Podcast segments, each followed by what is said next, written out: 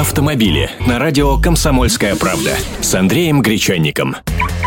Здравствуйте! Расскажу сегодня о новых для нас именах в автопроме. Тайваньская компания Luxgen запустила собственный русскоязычный сайт. Само название марки Luxgen, если читать по буквам, то получится Люксген, но в нашем представительстве предпочитают англоязычное произношение этой марки.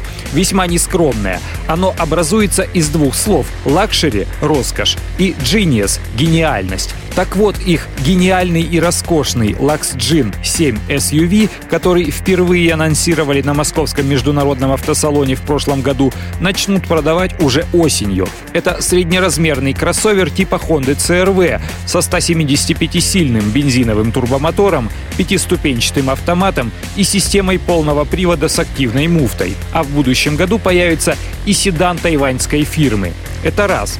Второе. Бренд Datsun, дочка Nissan, возродился и тоже открыл свой интернет-сайт. А еще они распространили эскизы своего будущего бюджетного автомобиля, который презентуют 15 июля.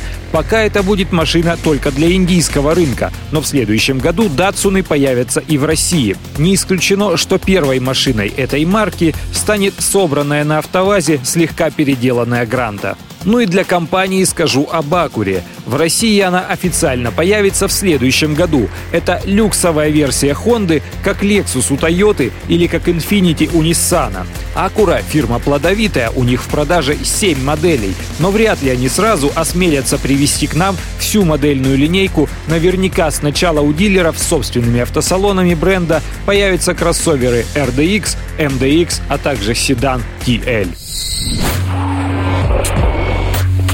Автомобили с Андреем Гречанником.